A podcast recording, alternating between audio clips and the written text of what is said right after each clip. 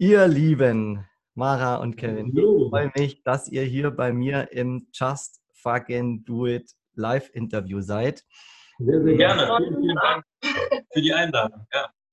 Vielen Dank für die Zeit und vielen Dank für die äh, Gelegenheit, dass wir uns hier zu einem spannenden Thema austauschen. Wir sind uns ja auf Instagram begegnet. Ich weiß gar nicht mehr genau, wie es passiert ist. Irgendwo habe ich euren habe mhm. wahrscheinlich irgendwo geklickt, dann habe ich diesen äh, Namen gelesen, Transplanted Love, dann dachte ich mir, ah, das hört sich spannend an, habe da mal drauf geklickt und war direkt, habe gedacht, ui krass, das ist ja, das ist spannend, habe mich dann ein bisschen umgeschaut und habe mir gedacht, das sind Gäste, die möchte ich gerne in mein Format einladen.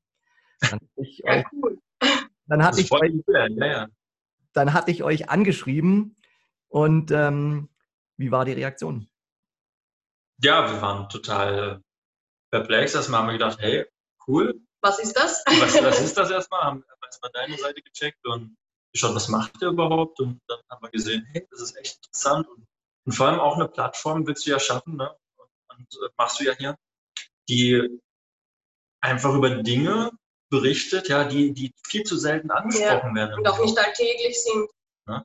Und, und das fanden wir so toll und so wichtig. Die Idee schon dahinter war wirklich gut, dass wir gesagt haben, hey, Richtig cool, dass du uns eingeladen hast und wir sind voll dabei, wenn wir das irgendwie dürfen. Ja. Total geil, ja, freut, freut mich, freut mich. Ich habe ja gerade schon gefragt, ähm, äh, waren ja dann in der Vorbereitung, bei euch war ja einiges los, bei mir war einiges los. Was ist denn, was sind so gerade die ganz aktuellen Themen bei euch? Ja, die aktuellen Themen sind bei mir. Der Kevin ist noch nicht so lange hier, fünf Monate. Vier, vier Monate. Heute ist mein vierter Monat ähm, seit ich hier bin. Und dank Corona. dank Corona, ja. Wo ist hier? Ich bin noch zugange mit, ähm, ich, meine Tochter hole ich jetzt am Wochenende ab, also nach dem Wochenende aus Deutschland ab. Mhm. Da die Vorbereitungen, dann mit meinem Job noch, äh, da hatte ich gestern ein spontanes Bewerbungsgespräch. es ist so viel los bei mir gerade, dass ich kaum zu Ruhe komme.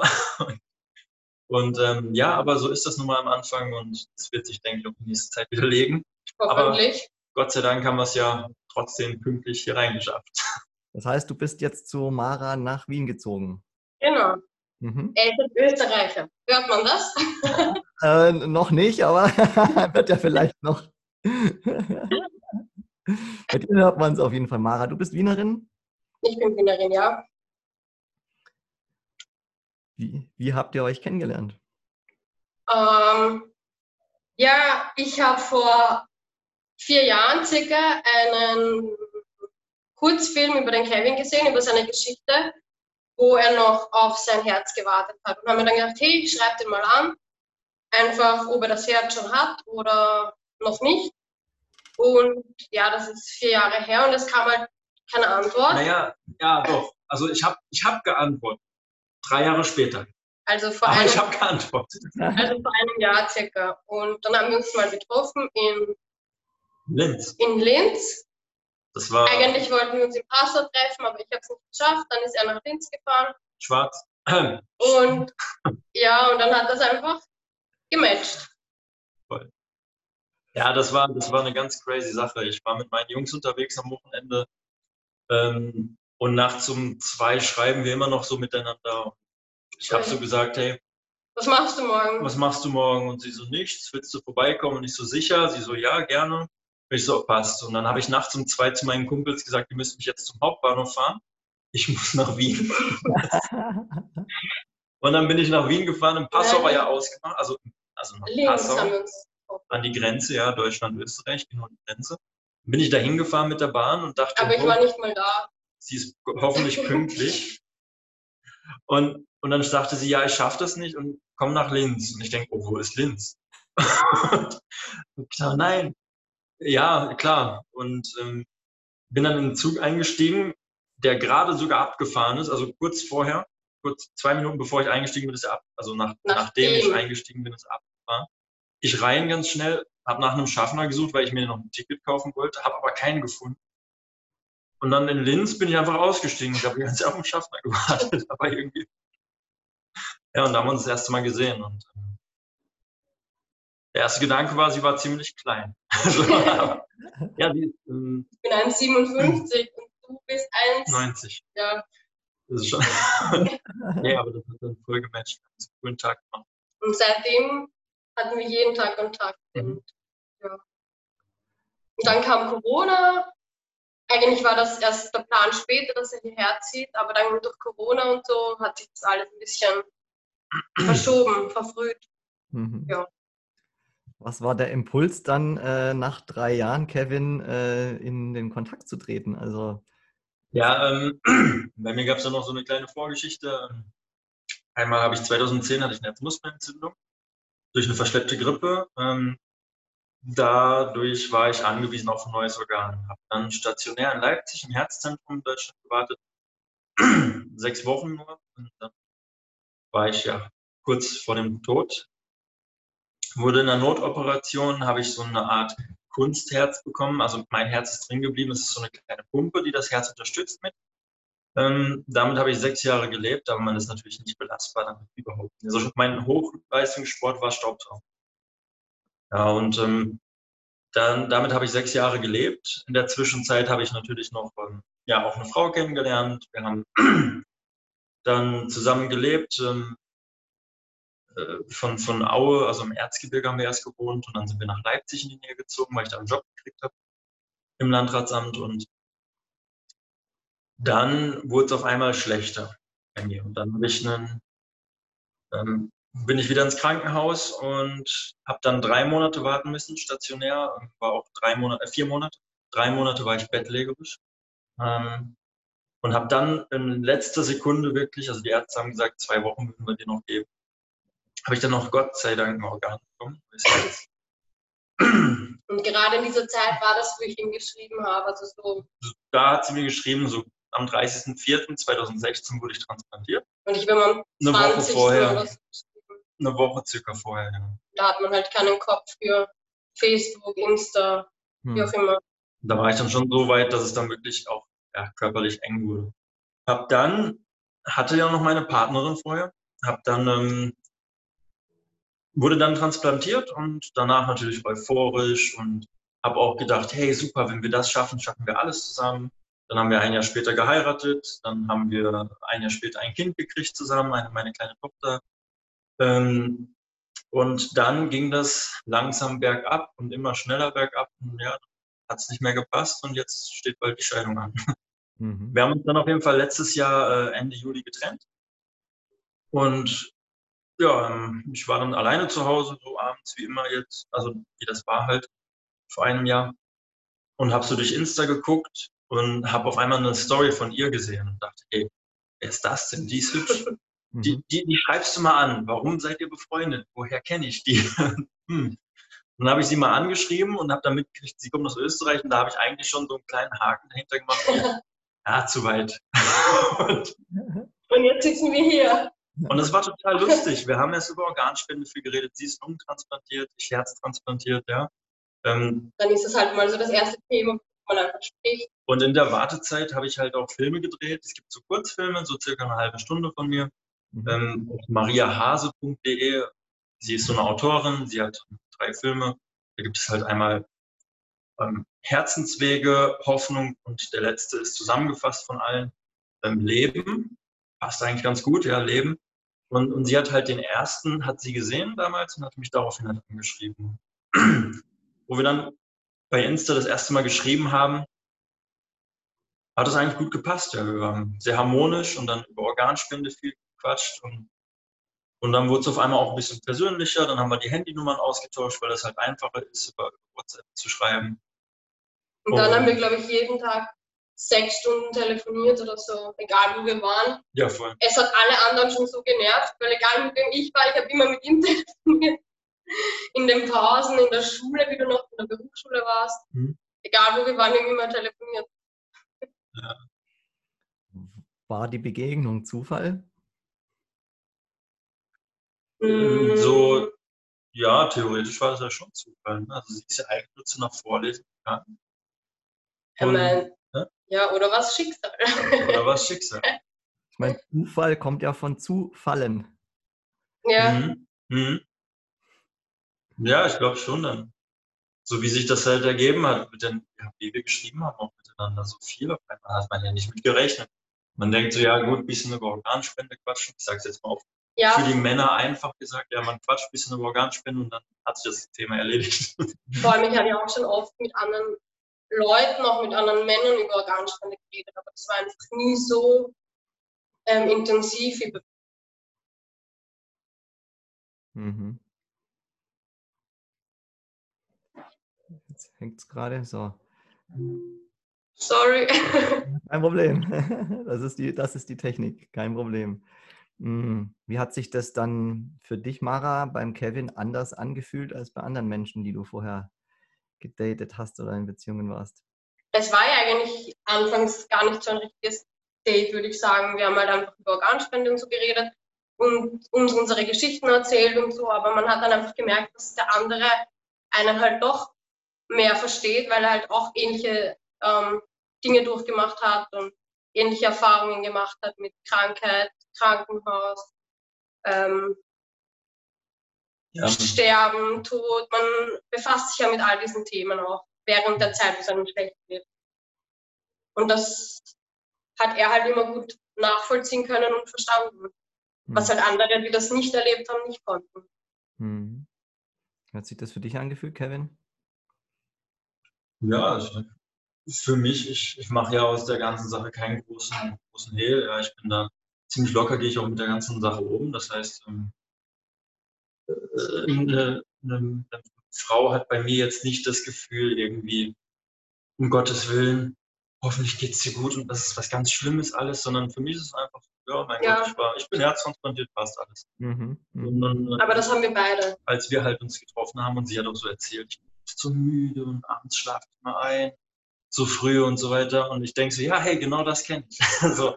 Und ich habe halt Verständnis dafür gezeigt, weil ich kenne es selber, ja. Und, und sie sagt, ja, Aber wir- niemand, niemand ja. hatte bis jetzt dafür Verständnis. Ich sage, ja, warum nicht? Ich meine, das ist, ich glaube, so, solche Dinge verstehen dann auch wirklich nur Leute, Die ähm, das, halt, die das selber durchlebt haben, ja. Und auch gerade, das ist mir zu anstrengend, ich kann jetzt gerade einfach nicht mehr. Und dann legt sie sich hin und schläft. Und dann ist das so.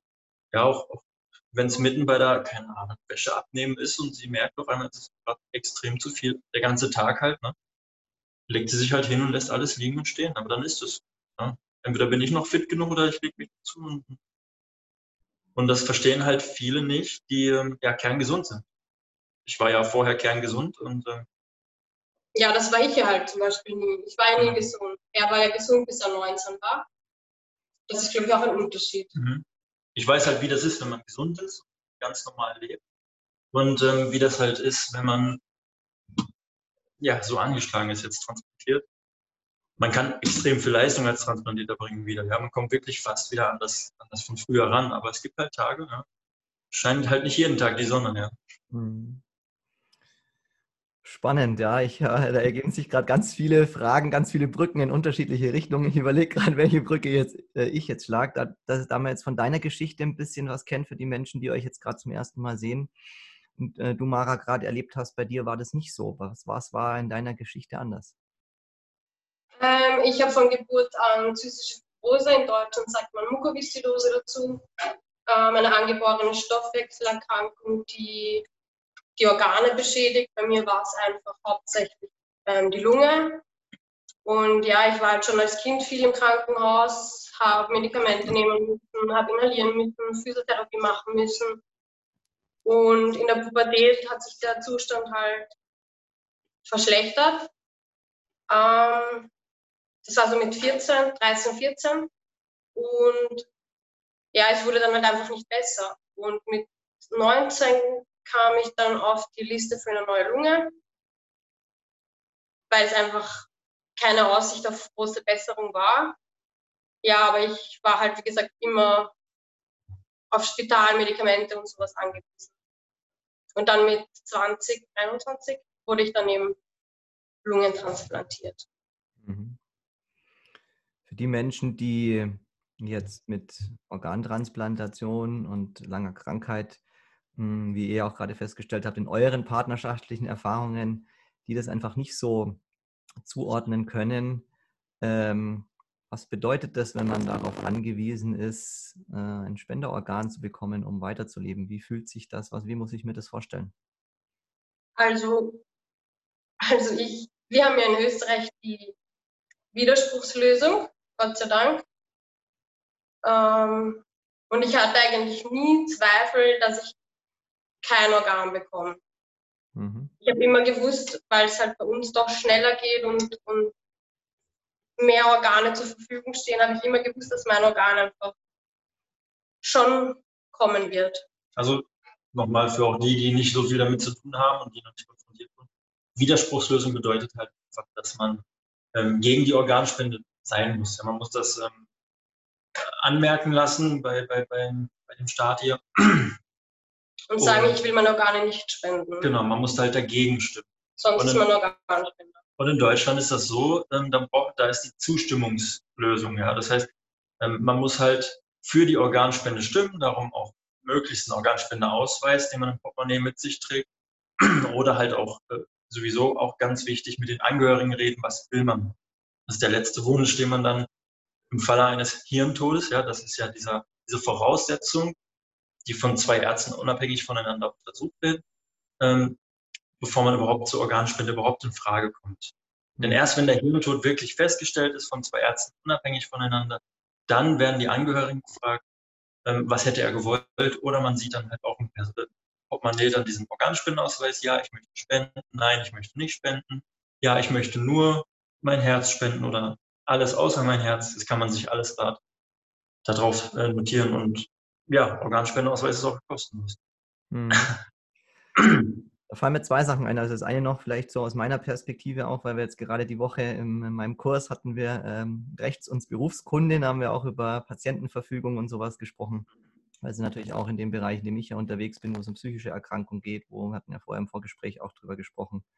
Teil meiner Geschichte ist ja auch Depression und Suizidalität, also Menschen, die sich freiwillig dafür entscheiden, freiwillig in Anführungszeichen aus einer mhm. äh, Krisensituation heraus, äh, mit der sie nicht klarkommen, in den Freitod zu gehen, wo ja dann auch Menschen auf einmal mit sowas konfrontiert sein können und dann äh, darüber entscheiden müssen, ja, okay, zum Beispiel über eine, über eine Organspende. Und äh, ich kann mir vorstellen, dass das natürlich auch dann für die äh, Angehörigen einfach eine große Erleichterung ist. Deswegen finde ich es total spannend, dass ihr in Österreich eben diese Widerspruchslösung habt. Das wusste ich gar nicht. Ich nur aus Deutschland mit dem Organspendeausweis. Und da ist es bei mir so, ich hatte schon drei, äh, zweimal zuvor, ich habe jetzt wieder einen Organspendeausweis, weil es einfach für mich völlig klar war, dass ich jetzt einen haben werde. Mhm. Ähm, und hatte ja auch die Idee eben mit der Challenge. Also alle, die auch zuschauen oder später noch das Interview sehen, bitte holt euch, überlegt einfach euch das nochmal, dieses Thema ähm, mit dem Organspendeausweis, weil es gerade bei uns in Deutschland eben so ist, dass eine Zustimmung erforderlich ist. Und ähm, überlegt euch, ob ihr das den, an, den ja, Angehörigen dann überlassen wollt oder diese Entscheidung abnehmen wollt. Also ich würde mir da schwer tun, wenn ich mich jetzt mit dem Thema noch nicht auseinandergesetzt hätte. Ja. Und da gibt es vieles anderes, dass das dann auf einen wirkt. Ich glaube, das ist auch das Wichtige, dass man sich einfach damit befasst. Man kann ja sagen, ich will nicht spenden, aber dass man sich einfach damit beschäftigt. Ja, ja und vor allem auch für die, für die Patienten selbst. Ja. Ähm, es gibt natürlich, gab es auch immer mal äh, Skandale, ja, natürlich, ähm, wo Ärzte dann das war ja in der Vergangenheit auch in Deutschland gerade so, wo die Ärzte dann ja irgendwelche Angaben geändert haben, gefälscht haben, was auch immer. Ähm, wenn man sich dann aber gegen Organspende entscheidet, entscheidet man sich ja nicht gegen die Ärzte, sondern man entscheidet sich gegen die Patienten. Die Patienten sind die Leidtragenden. Können nichts dafür. Man, man liegt im Krankenhaus, ja, und man weiß nicht, ähm, sind das jetzt die letzten vier Wände, die ich sehe? Ist das jetzt das letzte Mal, dass ich diesen Arzt sehen darf? Oh, meine Freundin kommt zu Besuch. Sehe ich sie das letzte Mal? Schlafe ich ein, wache ich nie wieder auf? Hm. Schaffe ich es überhaupt noch rechtzeitig auf dem Organ? In Deutschland musst du einen Kopf unterm Arm haben, damit du im Krankenhaus liegen darfst, weil im Krankenhaus liegen ist die einzige Chance im Moment, einfach ein Organ zu bekommen. Und das ist halt hochdringlich, hochdringlich zu sein. Ja, das ist halt in Deutschland so. Und darum, gerade darum ist es so wichtig, ähm, sich, damit sich, damit zu befassen. Ähm, und auch ganz wichtig, ähm, nicht aus so einer Trotzreaktion heraus zu sagen, oh, jetzt hat dieser eine Arzt, einer von wie viel Millionen oder ja, wie viel hunderttausenden Ärzten äh, Mist gemacht, jetzt will ich keine Organe mehr spenden, die machen eh nur, treiben eh nur Schildbrüder damit. Das ist ja nicht der Fall. Das ist ja bei diesem einen schwarzen Schaf, und das wurde ja auch aufgedeckt, Gott sei Dank, wie auch immer, aber, aber es werden ja die Patienten bestraft, die gerade im Sterbe, Sterbebett liegen. Nicht der Arzt. Ja? Ja, ist ja in meinem, ist ja in meinem Umfeld genauso. Also ich meine, da gibt es auch so viele Psychiater und äh, Psychotherapeuten, äh, ja, die halt auch, ja, ich möchte da niemanden verurteilen, aber es gibt einfach, ja, jeder Mensch bringt seine eigene Geschichte und äh, äh ja, Umsetzung seine, seiner Qualifikation mit, nennen wir es mal so. Und ähm, ja, gerade bei so Themen, wo es eben halt um Leben und Tod geht. Ich meine, ja, in meinem Berufsstand ist es ähm, wichtig, eben zu erkennen, wenn jemand es nicht mehr leben möchte und dem zu helfen, unter Umständen auch gegen seinen Willen, weil er in dem Moment einfach Optionen nicht sieht, die ich und andere sehen, er aber nicht. Das heißt, wo es genau darum geht, ihn ja davor zu bewahren, dass er sich selbst suizidiert oder andere möglicherweise auch noch mitnimmt in den Tod. Äh, und das ist einfach ein super wichtiges Thema, sich damit auseinanderzusetzen aus mehreren Perspektiven. Und was für mich damit schwingt, ist Angst. Also ich habe jetzt bei euch auch gerade so dieses Gefühl eben rausgehört. Ich meine, du liegst in diesem Zimmer, in diesen Wänden, weißt nicht, sind es die letzten vier Wände, die ich sehe. Und ich sitze jetzt hier, bin ganz entspannt, äh, kerngesund, muss mir da keine Gedanken drüber machen und überlege nur aus einer Pseudo-Angst heraus, weil ich vielleicht irgendwo mal einen Artikel gelesen habe, ob ich jetzt einen Organspendeausweis trage oder nicht. Und letztlich muss ich sagen, ja, das waren immer genau die Gründe, wenn ich dann wieder irgendwo was gelesen habe, habe gedacht, oh ja, vielleicht lieber doch nicht, weil, weil wer weiß, dann entscheiden andere über mich und mein Leben. Ist aber Quatsch. Also im Endeffekt ist es eine Angst, die mich, die mich limitiert. Und das ist wieder was auf psychischer Ebene und damit wieder mit eigenen Themen. Und das sollte mhm. aber zu Lasten gehen äh, von Menschen wie euch, die eben darauf angewiesen sind. Und deswegen finde ich es so unfassbar wichtig, diese Message auch zu transportieren. Wie seid ihr denn mit der Angst umgegangen? Mara vielleicht. Mit welcher jetzt genau? Mit der Angst in der Situation, in der Wartezeit auf das Spenderorgan. Ich weiß nicht, ob es daran liegt, weil, ich, halt, weil hier halt die Regelung anders ist, aber wie gesagt, ich hatte nie Angst, dass ich kein Organ bekomme. Ich hatte das nie. Ich habe mir gedacht, wenn sich mein Zustand so dermaßen ähm, verschlechtert, werde ich halt hochdringlich gelistet und bekomme noch schneller ein Organ was ich aber nicht wollte, weil es in Österreich einfach nicht notwendig ist, dass man, wie er gesagt hat, in Deutschland musst du einfach im Krankenhaus liegen, um die Chance auf ein Organ zu haben. Und ich war eigentlich, ich habe 19 Monate gewartet auf die Lunge, was für Österreich eigentlich auch lange ist. Aber ich war großteils zu Hause. Ich war wenig davon im Krankenhaus und hatte trotzdem die Chance und die Möglichkeit auf ein neues Organ. Und ich habe irgendwie versucht, trotzdem mein Leben zu genießen, auch wenn ich mir jetzt manchmal denke, wie habe ich das gemacht? Aber es waren auch schöne Zeiten dabei und man lernt einfach alles zu schätzen. Aber ich hatte eigentlich nie wirklich Angst oder so. Ja, Angst. Ähm, du wahrscheinlich schon mehr als ich. Es ist, es ist, ich sag mal so, es ist Einstellung. Ja, die Einstellung, ähm, meine Einstellung fängt ja alles an. Ja wenn du Einstellungen, eine gewisse Einstellung hast, hast du Gedanken. Wenn du Gedanken hast, dann kommen auch die Taten und Taten machen Gewohnheiten und Gewohnheit dein Charakter und so weiter. Du kennst das wahrscheinlich. Und auf jeden Fall. Weil. Ähm, äh, die, die Einstellung bei mir war einfach, es war, ich war 19 Jahre alt, als das alles begonnen hat. Ich habe sechs Jahre gewartet und äh, habe dann Gott sei Dank noch, lag da auf dem Sterben. Für mich die Einstellung war einfach immer, ich will noch eine Ausbildung machen. Ich musste ja meine Ausbildung damals machen. Aber für mich war das so wichtig. Ähm, ich will das unbedingt. Ich bin noch viel zu jung und will noch viel zu viel erleben. Für mich gibt es das nicht, dass ich das nicht schaffe. Also die Einstellung hatte ich komplett. Ich habe viele Menschen gesehen, die haben wirklich Angst. Wirklich Angst. Ich kam auch manchmal ins Schwitzen. Ich habe dann auch schon gesagt, hey, jetzt, jetzt wird es aber wirklich langsam Zeit nicht, dass ich jetzt richtig Angst hatte, aber ich kam schon so ein bisschen, wenn man so unruhig wird. Ne? Ja, man so. merkt ja auch selber, wenn sich der Zustand verschlechtert, das merkt man ja selber. Ja, und, und, und dieser Moment einfach, wenn man dann so denkt, jetzt wird es eng und knapp, das, das war schon echt nicht so cool. Ja. Und, und auch gerade, weil ich habe viel über Aufklärung, Aufklärungsarbeit geleistet in Deutschland, ich war im Fernsehen und so weiter, da habe ich auch so Fragen gekriegt. Ja, ähm, so kurz vor dem Tod und so weiter. Ja, sicher, ich bin mir auch bewusst, dass ich kurz vor dem Tod stand. Ich habe das immer ein bisschen ins, ähm, ja, ein bisschen lustig gemacht, alles so ein bisschen mit, viel mit Humor genommen. Ja, also ich habe das mit Humor verarbeitet. Ähm, äh, Wenn es da mal Komplikationen gab und ich notoperiert werden musste, so, so also mit der örtlichen Betäubung habe ich sogar gesungen während dieser während diesem Eingriff und mit den Ärzten gespaßt und so. Ähm, so habe ich das verarbeitet. Jeder macht das anders und auch gerade mit ähm, ja, Interviews. Darüber reden, reden, reden, reden. Und das hat mir extrem viel geholfen, halt auch das für mich zu verpacken.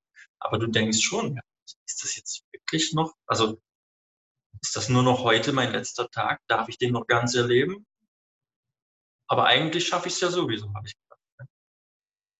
Spannend. Ich habe mir, ich schreibe mir immer so ein bisschen so ein paar Stichworte mit, äh, weil es so mhm. viele Ansatzpunkte gibt, äh, um, einzu, um einzuhaken. Was mir jetzt gerade so äh, aufgefallen ist, was ich total spannend finde, das Thema Zielsetzen.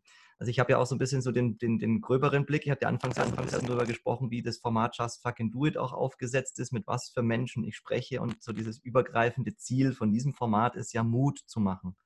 Mhm. Chancen in Krisen zu sehen, wo ich eben halt gerade denke, da geht es nicht weiter, wo eine Angst aufkommt, wo ich einfach keine Auswege sehe.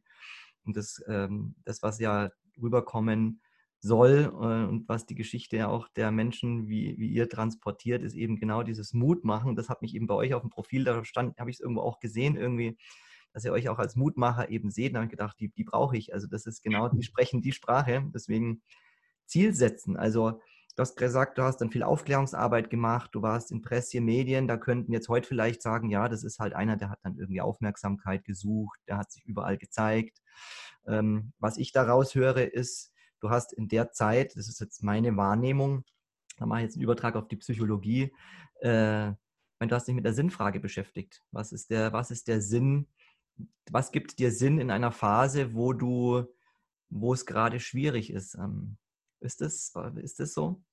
Auch, ähm, es war auch folgendermaßen, ich musste ja meine Ausbildung abbrechen. Ich habe dann ähm, zu Hause gesessen mit meinem Kunst jetzt, nach 2010, und niemand hat mich genommen ich bin schwerbehindert, ich habe einen Kunst jetzt. Alle wussten nicht, was ist das? So ein Pump, um Gottes Willen. Die Arbeitgeber haben gleich gesagt, nein, nein, nein. Und ich dachte, scheiße, was machst du jetzt? Entschuldigung. ähm, hab so gedacht. Aber du bist ja den. Der, der sitzt jetzt auch nur zu Hause. Und, und du weißt, du, du weißt. 19. Und da stellst du dir doch ein bisschen was anderes vom Leben vor, in dem, in dem Alter. Du dachtest ja auch dann zu Hause einfach so, ähm, ja, was mache ich jetzt? Ich, ich, ich will eine Ausbildung machen, niemand will mich gerade haben. Du sitzt rum, ja, was kriegst du? Grundsicherung. Grundsicherung ist ein Hartz-IV-Satz, damit kannst du nicht leben. Du kannst ja auch, willst auch eine Freundin haben der mal was bieten können oder selber auch mal was, dir was gönnen, ja. Und das ist ja damit überhaupt nicht möglich. Und ich dachte, was machst du jetzt? Nur rumsitzen. Dann haben mich die Gedanken noch beschäftigt damals, ja, schaffe ich es noch ein Herz zu kriegen? Mit dem Kunstsetz, wie lange hält das? Hm, und war immer so ein bisschen auch verzweifelt. Und dann kam halt auch schon ähm, dadurch, dass ich im Krankenhaus schon das erste Mal beim ZDF war, ähm, gerade weil die haben dort angefragt, ob es da jemanden gibt, ähm, gerade einen jungen Patienten. So, und jetzt machen wir uns nichts vor, bei einem 19-Jährigen zieht das mehr, als wenn da ein 60-Jähriger sitzt und sagt, ich habe ein neues Herz. Dessen war ich mir auch bewusst. Und die haben mich dann auch immer mal wieder angefragt und ich dachte, hey, das ist super. Erstmal redet mit jemandem, kann ich mich voll darüber auslassen, ja, alles rauslassen, was mich gerade, was mir gerade einfach auf der Seele liegt im Interview. Das ist der eine, wie du schon sagst, ja, dieses psychologische, wo ich denke, hey, cool, so konnte ich es ein bisschen verarbeiten. Das andere ist, ich weiß, wie es ist, kurz davor zu sein, zu sterben. Und ich weiß, dessen war ich mir auch bewusst, ich bin 19 Jahre alt. Mit 19 erreichst du die Leute. Auch dein Alter mal. Nicht nur die vielleicht Älteren, ja, die vorher, alle anderen haben ja immer gesagt, ja, mich trifft es ja eh nicht und hm, ich bin noch zu jung. Ja, scheiß auch. Das habe ich den Leuten dann gezeigt, ja. Und dann habe ich gedacht, hey, das zieht, ich kann das damit verarbeiten. Ja, just fucking do it. Und da hast du aber auch ein bisschen beschäftigt halt. Und, und, und bist nicht nur zu Hause gesessen. Genau, genau. Und hast nebenbei noch Organspenden. Das war halt das Wichtige. Ich wollte die Leute erreichen sagen, guck, das ist kein Spaß mehr. Das ist Leben oder Tod. Und eine Grippe hat wahrscheinlich jeder schon mal verschleppt. Hm. Bei manchen bricht halt es richtig was, aus, genau. bei manchen halt nicht. Für mich war das mit der Tod. Hm. Wie geht oder wie seid ihr da am Anfang eurer Begegnung umgegangen? Also da ist ja, ist ja doch auch ein, von aus eurer Geschichte raus doch ein recht großer Unterschied, also trotz dieser Gemeinsamkeit jetzt, die euch irgendwo verbindet und dem Ganzen, was sich natürlich dann daraus auf, auf der Gefühlsebene bei euch entwickelt hat, aber ihr habt ja doch eine recht unterschiedliche Geschichte so von der, von der aus der Krankheitsperspektive. Wie, wie hat das auf dich, wirkt das auf dich, Mara, oder was hast du da für Gedanken dazu? Weil für dich es war halt immer irgendwo Teil deiner Geschichte. Bitte? Für dich war ja die Krankheit immer irgendwo Teil deiner Geschichte, wohin ja. es beim Kevin ja anders ist. Ich fand es halt interessant, seine Geschichte kennenzulernen. dass wir doch viele Gemeinsamkeiten haben, aber doch viele Dinge anders gelaufen sind, weil es halt doch ähnlich ist, aber doch wieder anders. Und ich fand es eigentlich immer voll cool von ihm auch, dass er über Organspende so aufgeklärt hat. Und ja, ich glaube, wir haben trotzdem viele Gemeinsamkeiten, auch was das Thema angeht. Kam da auch mal so Neidgedanken oder irgendwie sowas auf? So, hey, der hat eigentlich 19 Jahre gehabt, wo er komplett gesund war? Mm gar nicht. Also das ist jetzt... Ich würde nicht tauschen wollen. Also nicht mit ihm, sondern zum Beispiel mein Bruder ist gesund, mein Bruder hat gar nichts, aber hätte er von der, weil Mukoviszidose ja eine Erbkrankheit ist, hm. hätte er das ja genauso haben können. Aber nie würde ich tauschen wollen, nie. Weil ich glaube, du lernst einfach dein Leben ganz anders zu schätzen.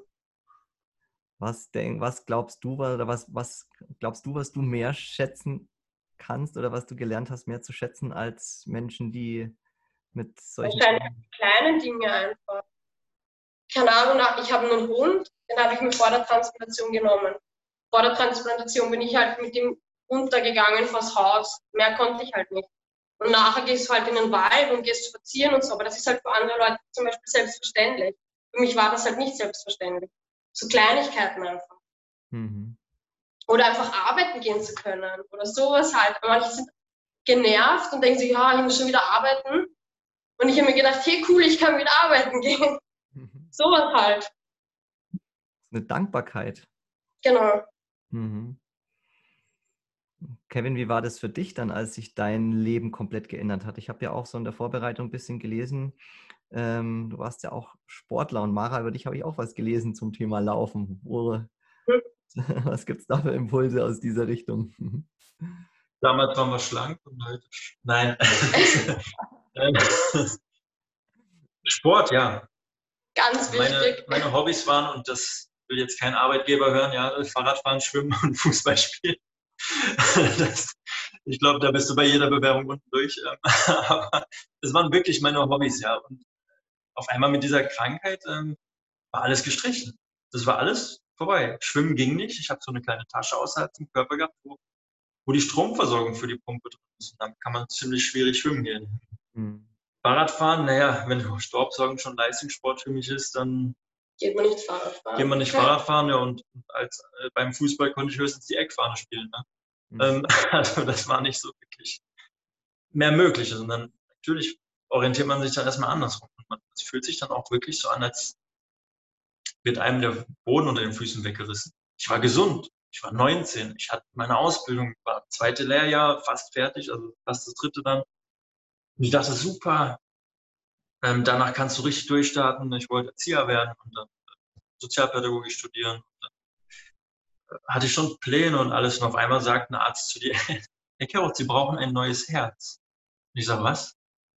Ich sage, ich bin, ich bin 19, ja. Ich unterschreibe jetzt einen Zettel, ich gehe nach Hause, ich mache meine Ausbildung. Ich komme später in 40 Jahren vielleicht wieder. Und der hat gesagt, Herr Gerhard, das ist kein Spaß. Und mit 19 Jahren sowas zu verpacken, wenn du gesund warst, wenn du alles machen konntest, du warst 50 Kilometer Fahrradfahren war ja nicht viel für mich damals. Ja, heute bin ich froh, wenn ich 10 fahre oder 15. Man kann das natürlich auch wieder trainieren, ja, und, und wir schaffen auch schon ein bisschen mehr Leistung wieder zu bringen, aber direkt danach, das ist ja von jetzt auf gleich soll alles vorbei sein, dein altes Leben. Und dann liegst du in dem Krankenhaus und du weißt nicht, was ist das jetzt? Was wollen die hier von mir? Ein neues Herz. Wieso? Mit den Medikamenten, die du kriegst, geht es dir ja besser wieder, ja? Du denkst, warum bin ich überhaupt noch hier? Und dann läufst du so durch die Gänge und auf einmal siehst du, wie der Alarm losgeht von einem Zimmer und da wird eine ganze Familie rausgeschickt, die Ärzte stürmen rein und ähm, das, da ist die Tochter, die Enkelkinder waren da und dann kommen die Ärzte raus mit gesenktem Kopf und schütteln den Kopf und die ja, Familie bricht komplett zusammen, alle Generationen, die danach da waren. Mit der Frau. Du bist als 19-Jähriger, stehst du da total einfach auf dem Gang, bleibst, bleibst wie erstarrt stehen, guckst nur links, rechts, links. Was, was passiert hier gerade? Und das, das verpackt erstmal mit dem Alter. Und dann heißt es, hey, aufwachen, Kevin, habe ich gedacht, so, du bist jetzt auch in dieser Situation. Das kann gleich vorbei sein. Das zu verarbeiten ist schon echt schwer. Also da siehst du auch Sachen im Krankenhaus, die willst du nicht sehen und dann willst du auch nie wieder dran denken. Hm. Danke fürs Teilen, bewegt mich, bewegt mich sehr. Also mhm, kommen auch ganz viele Assoziationen wieder so in, in, in, Richtung der Psychologie, wo das einfach nur auf einer anderen Ebene stattfindet, aber im Prinzip das Gleiche, das Gleiche in Grün. Ja, da gibt es dann nicht die, äh, nicht die blaue oder die rote Pille, sondern da ist es halt, ja, das läuft halt auf einer anderen Ebene. Da muss ich auch an mir selbst arbeiten äh, und kann eben nicht nur irgendwas nehmen und dann geht es mir wieder gut, vielleicht kurzfristig, aber mhm. da stecken die Themen ja auch irgendwo drin und hm, ich muss aufräumen, um ich möchte, dass es mir da wieder besser geht. Was ich mir da gerade die Frage gestellt habe äh, in Bezug auf dich, Mara, weil ja deine Geschichte diesbezüglich mh, hm, ja doch ähm, anders war, dadurch, dass es für dich, es war ja bei dir immer irgendwie ein Teil. Das heißt, ein Teil deiner Geschichte. Du hast ja gewusst, da ist was, das ist ein Problem und da wird irgendwann mal, ich werde irgendwann mal an diesen Punkt kommen, wo mhm. wahrscheinlich eine Transplantation auf mich zukommt. Und darüber hast du ja auch ein Buch geschrieben. Ja, genau, darüber habe ich ein Buch geschrieben. Ich glaube auch, um diese ganze Geschichte zu verarbeiten. Er redet halt mehr darüber. Ich habe das Ganze halt wieder aufgeschrieben, was sich auch ein bisschen so Therapie für mich persönlich war. Was, was, was hast du in diesem, was, was kann ich in diesem Buch lesen? Also was ist. Ähm, einfach so ein bisschen über mein, sage ich mal, normales Leben. Viele würden vielleicht mein Leben nicht als normal bezeichnen. Einfach wie es halt, ich war ja genauso trotzdem in der Schule und im Kindergarten und wollte Party machen mit Freunden. Solche Dinge sieht man, äh, habe ich halt auch reingeschrieben, aber halt immer mit dem Hintergrund, dass ich halt krank bin. Ich musste halt immer, keine Ahnung, vorher inhalieren, vorher meine Medikamente nehmen, meinen Spray mitnehmen, solche Dinge einfach. Wenn ich dann halt im Krankenhaus war, konnte ich halt nichts mehr machen. Aber solche Dinge liest man halt auf und dann halt einfach, wie sich der Zustand verschlechtert hat. Ähm, ja, dann wie ich im Krankenhaus war, wie der Anruf kam und dann halt noch kurze Zeit danach, wie es halt ein bisschen bergauf gegangen ist. Ich persönlich finde es auch wenn man das liest, das ist so schön geschrieben. Man fühlt so richtig mit. Also man, man ist dann auf einmal total im Flow. So, das ist mein, mein, ja, ich bin nicht gerade der Bläser wirklich, ja, ich gucke lieber Filme und darum habe ich auch Filme gedreht. so. ähm, aber wo ich das gelesen habe, das habe ich auch in einem durchgelesen, weil das hat mich so gepackt auf einmal. Und du bist voll bei ihr und du fühlst voll mit ihr. Mhm. Und gehst diesen, diesen Abschnitt, Lebensabschnitt, den sie hatte, einfach, gehst du so gefühlt ein bisschen mit. Und das, das hat mich echt fasziniert. Ich habe es mir zwei, dreimal sogar durchgelesen. Ich kann ich mir vorstellen, ist ja doch dann auch nochmal eine sehr, denke ich mal, intime Berührung, nochmal einfach auf einer anderen Ebene. Ich meine, du hast ja an einem bestimmten Punkt ihres Lebens kennengelernt und natürlich, ja, habt ihr äh, über eure Geschichte euch ausgetauscht, aber natürlich auf der Ebene von wegen, naja, gut, ist ja bei uns beiden ein Thema mit, dem, mit der Organtransplantation und damit fallen ja auch bestimmte Sachen weg, die jetzt Menschen interessieren, ähm, die jetzt damit eben bisher noch keine Berührung hatten, die dann vielleicht in eine andere Richtung gehen. Und ähm, ja, trotzdem denke ich mir, ist es ja auch ähm, irgendwo bei dir, Mara, einfach immer ein Teil deines Lebens gewesen und trotzdem irgendwo auch selbstverständlich. Was hat ja. dich, was hat dir Sinn gegeben? Nicht irgendwann mal zu sagen, boah, das wird alles so anstrengend, ich schaffe das nicht mehr. Keine Ahnung, ich glaube, meine Familie, meine Freunde, ähm, was erreichen zu wollen, reisen zu können, arbeiten gehen zu können, einfach diese normalen Dinge halt. Und ich hatte ja trotz sehr, sehr vieler Krankenhausaufenthalte, trotz vieler Niederschläge hatte ich ja trotzdem eine extrem schöne Kindheit oder auch Jugendzeit und meine Eltern haben mir alles versucht zu ermöglichen und egal was es war einfach und das war eigentlich, Krankheit war nie im Vordergrund. Hm. Sicher war ich auch mal depressiv, wenn ich im Krankenhaus wieder war und dann hätte ich nach drei Wochen nach Hause gehen sollen. Dann haben sie dem letzten Tag gekommen und gesagt, nein, keine Ahnung, die Lungenentzündung ist noch nicht weg, du musst noch eine Woche bleiben. Sicher wollte ich dann nicht mehr im Krankenhaus bleiben. Aber dann sind halt auch meine Eltern da gewesen, wie ich halt noch ein Kind war. Und haben mich wieder aufgebaut und haben gesagt, hey, schau, das packen wir. Und wenn du rauskommst, im Sommer zum Beispiel, dann fahren wir gleich in den Urlaub oder keine Ahnung. Ich hatte ja trotzdem ein schönes Leben. Es war nicht von der Krankheit geprägt. Mhm. Finde ich nicht. Ja, das ist ja, total, das ist ja total spannend, immer diese unterschiedliche Perspektive. Deswegen, also ich sehe es von außen als jemand, der anders aufgewachsen ist, natürlich. Ich meine, ich ja, er auch. Ich habe auch meine Themen gehabt und für dich war es Teil deines Lebens und damit eben nichts Ungewöhnliches, sondern dein Normal. Genau. Ich habe dir mal gesagt, wie ähm, hast du das eigentlich, wie hast du deine Kinder empfunden? War die außergewöhnlich? Habe ich sie mal so gefragt und gesagt, nee, ganz normal. Also bis auf Inhalieren, Tabletten nehmen, ähm, Krankenhausaufenthalte und zählt so eine Liste auf und ich denke so, was? das ist halt, eigentlich ist das nicht normal, aber sie kennt es nicht anders. Ne? Und darum sieht sie das total normal an. Mhm. Aber ich glaube, das ist halt wichtig, weil wenn du jetzt immer denkst, oh mhm. Gott, ich bin so arm und ich muss schon wieder Medikamente nehmen und oh Gott, ich muss schon wieder inhalieren cool. und oh mein Gott, wie arm bin ich, dann hast du halt einfach auch eine andere Einstellung, denke ich.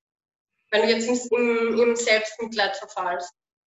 Absolut. Und das passiert ja oft auch auf der psychischen Ebene, äh, genau mhm. dieses, äh, diese Schuldschleife zu fallen, von wegen, ja, mir geht's so schlecht und ich bin das Opfer und ich leide jetzt drunter und eigentlich kann ich ja gar nichts dafür und andere sind schuld. Ich meine, du findest ja immer irgendjemanden, dem du die Schuld schieben, äh, aufdrücken kannst.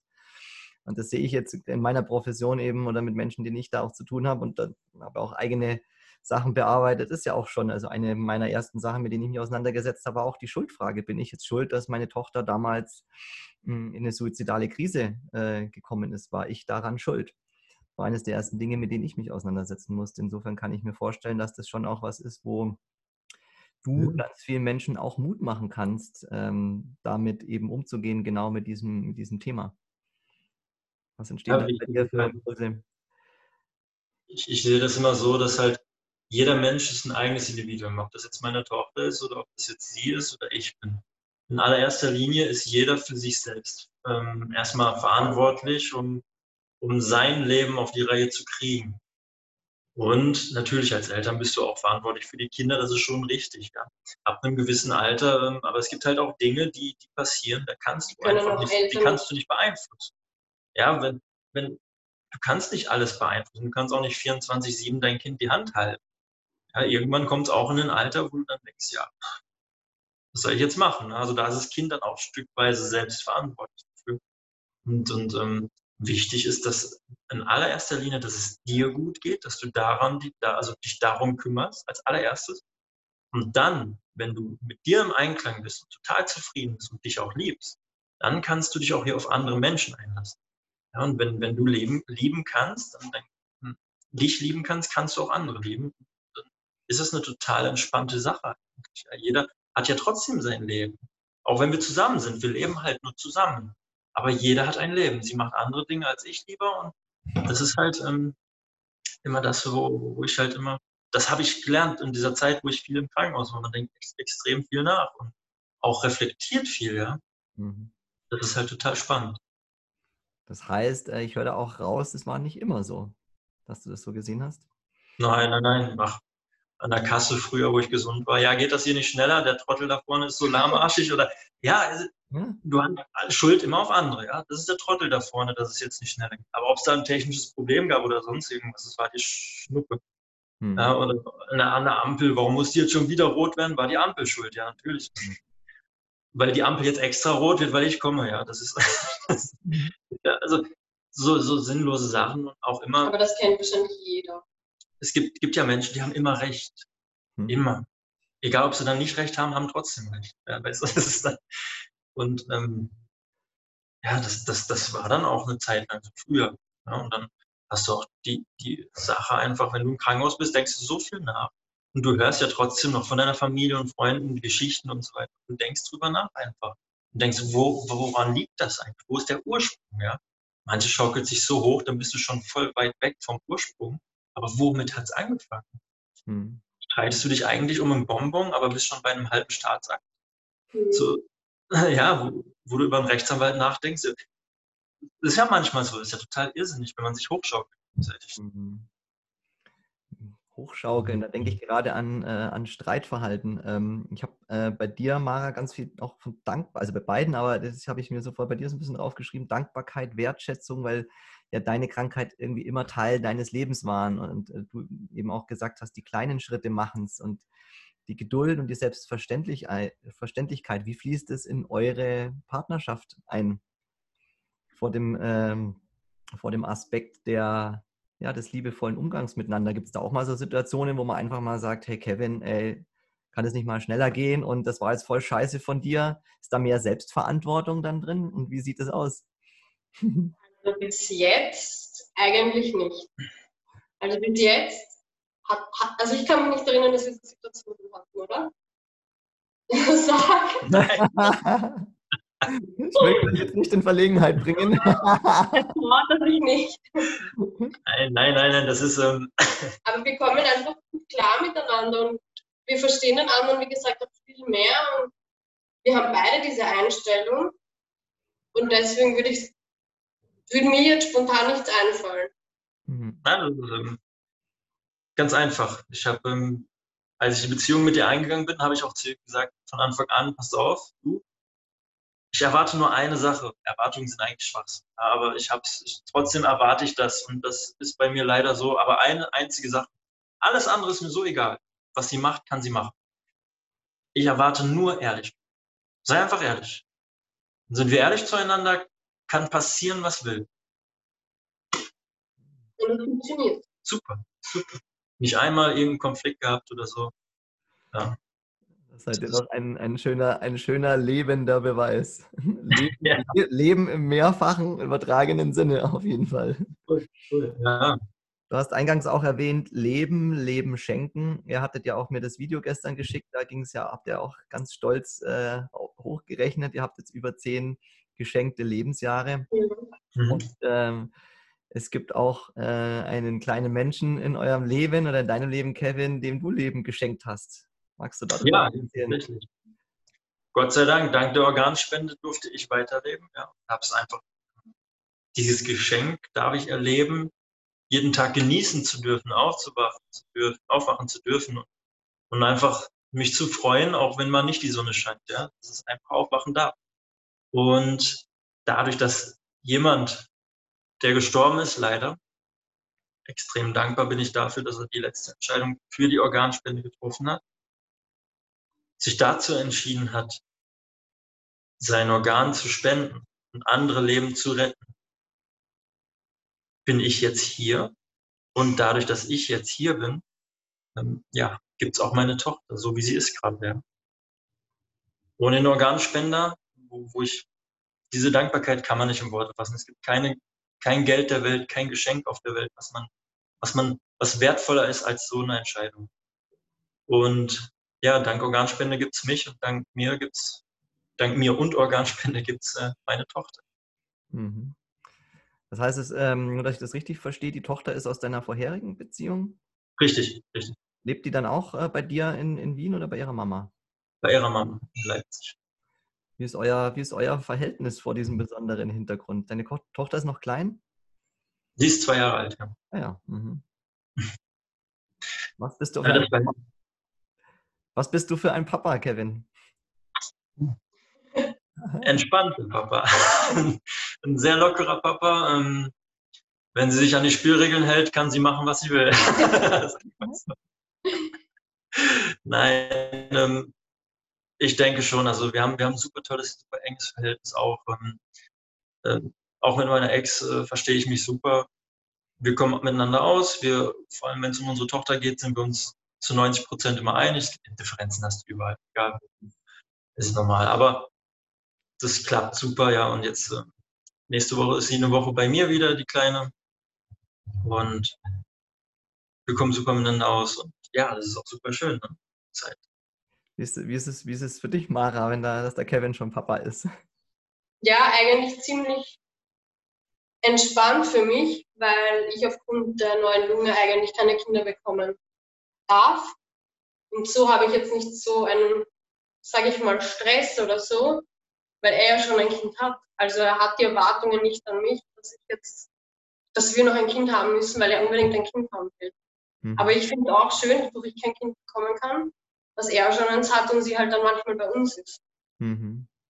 Ist für dich dann auch so ein bisschen ähm, ich sage jetzt mal provokant, Ersatz, also in Bezug auf eigener Kinderwunsch. Also ich meine, Wunsch und Können ist ja, sind dann nochmal zwei verschiedene Paar Stiefel. Ersatz ist vielleicht das falsche Wort, aber es ist natürlich schön, wenn sie da ist und wenn man noch gemeinsam was machen kann. Aber ich, ich bereue es auch nicht und sie hat ja auch ihre Mutter. Ich will jetzt auch kein Mutterersatz oder sowas sein. Mhm. Genießt du das dann, wenn die, wenn die Tochter da ist und äh, ja, wie fühlt sich das? Sie war noch nicht da, sie kommt das ah. erste Mal, aber wenn wir bei ihr, also wenn wir in Deutschland sind, dann genieße ich das ja. Sehr schön. Ja, klingt, klingt super schwingungsvoll. Hm, wir haben jetzt schon echt wirklich schöne Stationen abgeklappert. Ich habe mir einige Sachen aufgeschrieben. Und ähm, gibt es von eurer Seite noch irgendwas, was wir noch, was ihr unbedingt noch teilen möchtet, was wir noch nicht, wo wir noch nicht hingeleuchtet haben? Was wir teilen möchten, naja, in allererster Linie ist es ja so, dass das Leben extrem wertvoll ist. Das möchten wir auf jeden Fall den Menschen mitgeben, dass ähm, jeder Moment einfach unglaublich schön sein kann. Also das Leben ist immer so, wie man sich das macht. Ja? Das ist eigentlich, wie, wie war das, äh, Pippi Langstrumpf, ich male mir die Welt so, wie sie mir gefällt. Äh, ist wirklich so, es ist wirklich so. Ja? Wenn ich alles schwarz sehe und morgens mit, mit schlechter Laune rauskomme oder geht mal arbeiten und redet nur schlecht von der Arbeit. Ihr habt keinen Bock mehr. Mhm. Geht mal arbeiten und redet nur gut von der Arbeit. Das macht viel mehr Spaß, Spaß auf einmal. Mhm. Das ist totale Kopf- und Einstellungssache. Ja? Das ist mhm. immer die gleiche Situation. ich glaube, du kannst viel mit einer positiven Einstellung einfach besser verkraften, egal was es ist, egal welcher Niederschlag es ist. Wenn du positiv gestimmt bist, ist es einfach viel leichter. Manchmal ist es auch einfach besser, wenn, wenn so ein Niederschlag kommt, ja, dass man sich einfach mal kurz abkapselt von allem. Einfach, wenn das Handy kurz aus ist und weg von allen Leuten, mal kurz ins Zimmer, mach gerade das, was du willst, einfach. Komm kurz runter und dann steig wieder ein. Nochmal dieses, bevor du überdrehst, einfach nochmal kurz ausbremsen komplett und dann wieder einsteigen. Und dann ist eigentlich so, ja, jetzt ist das so, du änderst ja nichts. Es gibt Dinge, die kann man nicht ändern. Warum soll man sich darüber aufregen? Hm? Wenn ich manchmal so ein bisschen kantig oder so, oder so ein bisschen so, hm, ich will nicht und so, dann sagt der Kevin immer zu mir, hey, kannst du atmen? Hm. Und ich so, ja, kann ich. Und dann holt sie mich wieder runter, so, hey, es ist gar nichts passiert. Du kannst atmen, was willst du mehr? Atmen, was willst du mehr? Das ist wirklich ein, ein, ein schöner Satz gerade in diesem Zusammenhang. Ich sehe, ihr seid wirklich zwei Menschen, die wahnsinnig inspirieren, die wahnsinnig berühren, die auch mit, mit eurer doch, obwohl es eben diese Schnittstelle gibt, doch auch recht unterschiedlichen Lebensverlauf. Ich finde es wahnsinnig schön, euch beide so vor der Kamera zu erleben und ich freue mich, wenn wir uns irgendwann mal kennenlernen. Also wenn ich in Wien bin, dann sage ich euch auf jeden Fall Bescheid, weil äh, die Freundin, die ich treffen wollte, die wartet ja auf jeden Fall auch, dass ich wiederkomme. Jetzt bringe ich mal meine Prüfung hinter mich und dann lernen wir uns auf jeden Fall persönlich kennen. Ja. Ähm, ähm da wollte ich kurz einhaken. Ganz viel Glück für deine Prüfung. Wir drücken dir auf jeden Fall die Daumen. Ja. Ist auch Einstellungssache. Ja. Du musst die Einstellung haben, dass du schon geschafft hast. Ja. Die habe ich, sonst könnte ich nicht so entspannt mit euch jetzt gerade ein Interview führen.